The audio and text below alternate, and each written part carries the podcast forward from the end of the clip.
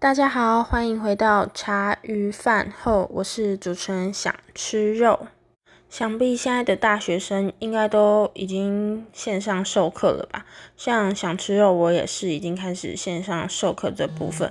因为呢，我那时候在宜兰，对他有爆发那个游艺场的群聚，所以导致我们从今天开始到六月八号都是线上授课的方式。那今天陈时中，哎。我不知道是不是他讲的，就是双北地区的高中以下全部都停班停课。那我们借由这一次，我们就能知道，就是这一波疫情真的很严重。听听说都是英国变异株。然后它的传染链好像就是一直扩散下去。那前几波会过去，是因为我们好像我听那个看新闻的，他说是我们的那个传染链，我们有适时的去把它阻止，所以没有造成疫情再次扩大。那从前几天的一百八十例到昨天的两百两百多啊，忘记了两百零七吗？然后到今天的三百三十。三四百三十三吗？对，反正就是一直持续增加。那我觉得这种就是这种情形，我们也已经要变成是常态了。而且不是因为我们已经变成第三级，所以它会有所减少。我是觉得它应该已经潜伏在可能社区已经有一段时间，然后这次才爆出来。像前几天那一百八的时候，其实是从四月二十三号开始，他就有去做裁剪这个部分。然后可能就是到前天才被检验出来，因为这这疫情人类真的是第一次遇到，所以真的不能掉以轻心。虽然这会造成就是很多人可能就是变成无薪假，又或者是你要待在家里办公，尤其是餐饮业的业者，可能损失更严重。但是要说庆幸嘛，就是我们台湾在就是比晚人家一年才有这种就是。真的真的路上都没人的那一种情形，所以我觉得台湾应该也算是幸运一年了。只是我们可能在我们觉得可以恢复正常的时候，我们就有点掉以轻心，所以才会导致每天都有一两百人这样确诊。那今天正式突破三百例，尤其是以双北地区更加严重，万华那一带，对，真的传了非常非常多人，像。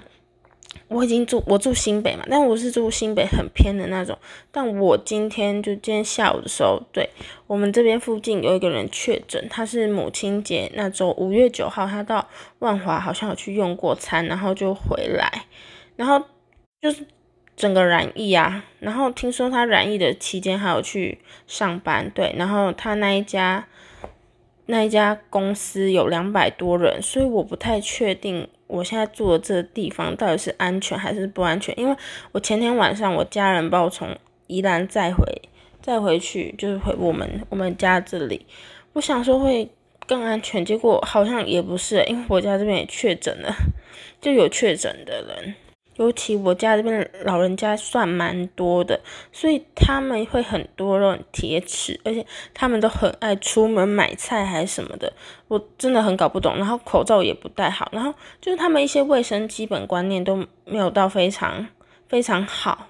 他们可能会觉得说，就是因为他们看不出异状，因为这病毒是看不到的嘛，所以他们可能就会觉得还好。但是真正染疫的时候，老人家是最严重的，但他们都不太清楚这一点。的严重性，就像我一直跟我阿公说，叫他不要出门，他一直说叫我把自己顾好就好。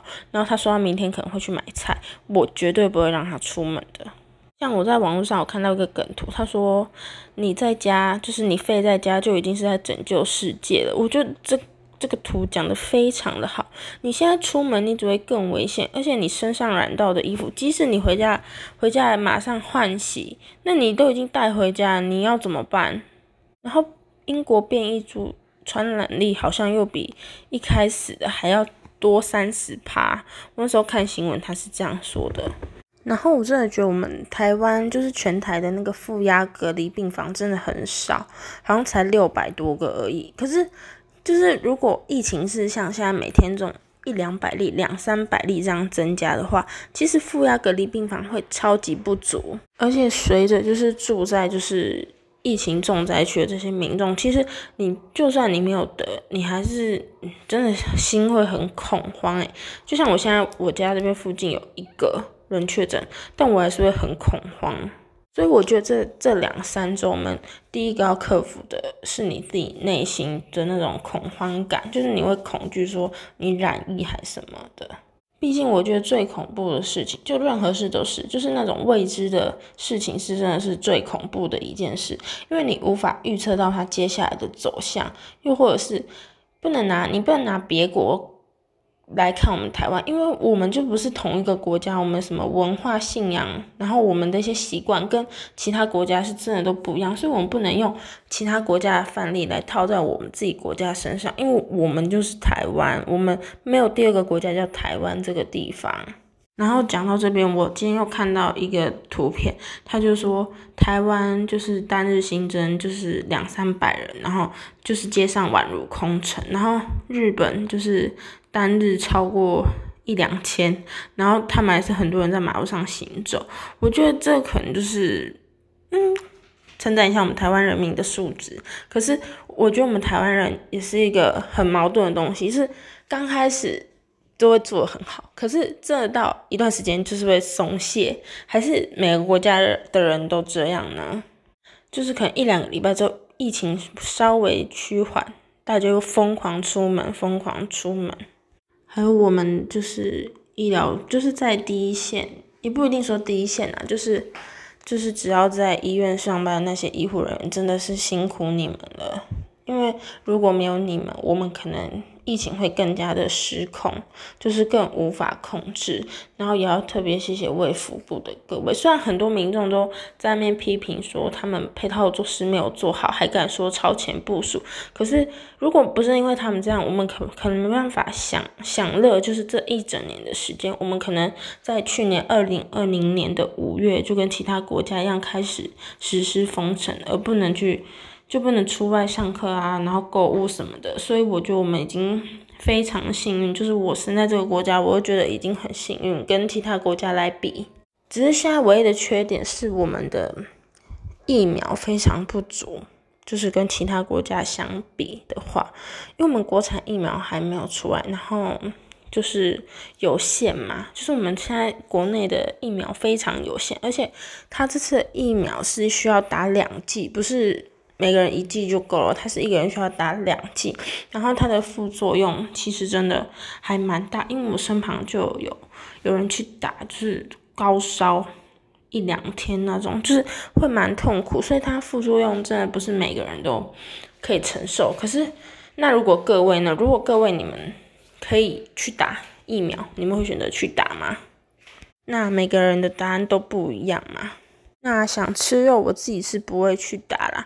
第一个，我真的还蛮怕它的副作用；第二个是，我觉得就是我不是就是最需要打的人，所以我不会就是我自己去打。然后可能其他比我还更需要打的人，他们反而风险比我还更大，所以我会把机会先让给别人。如果真的等疫苗普及化之后，我才可能会去真正实打这个，就是。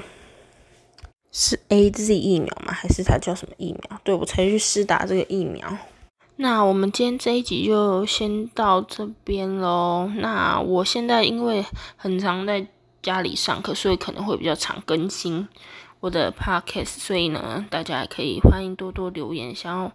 我讲什么话题，又或者是不要再讲疫情这样。可是我真的觉得疫情这是每天都更新啊，每天都可以讲很多诶。好，那现在再跟大家呼吁一点，就是家里随时要备酒精，然后呢，出门在外一定要戴口罩，因为口罩可以把它的传染率降到的很低很低，所以一定要戴口罩，拜托。如果严重一点，护目镜再戴上，戴眼镜不够要戴护目镜。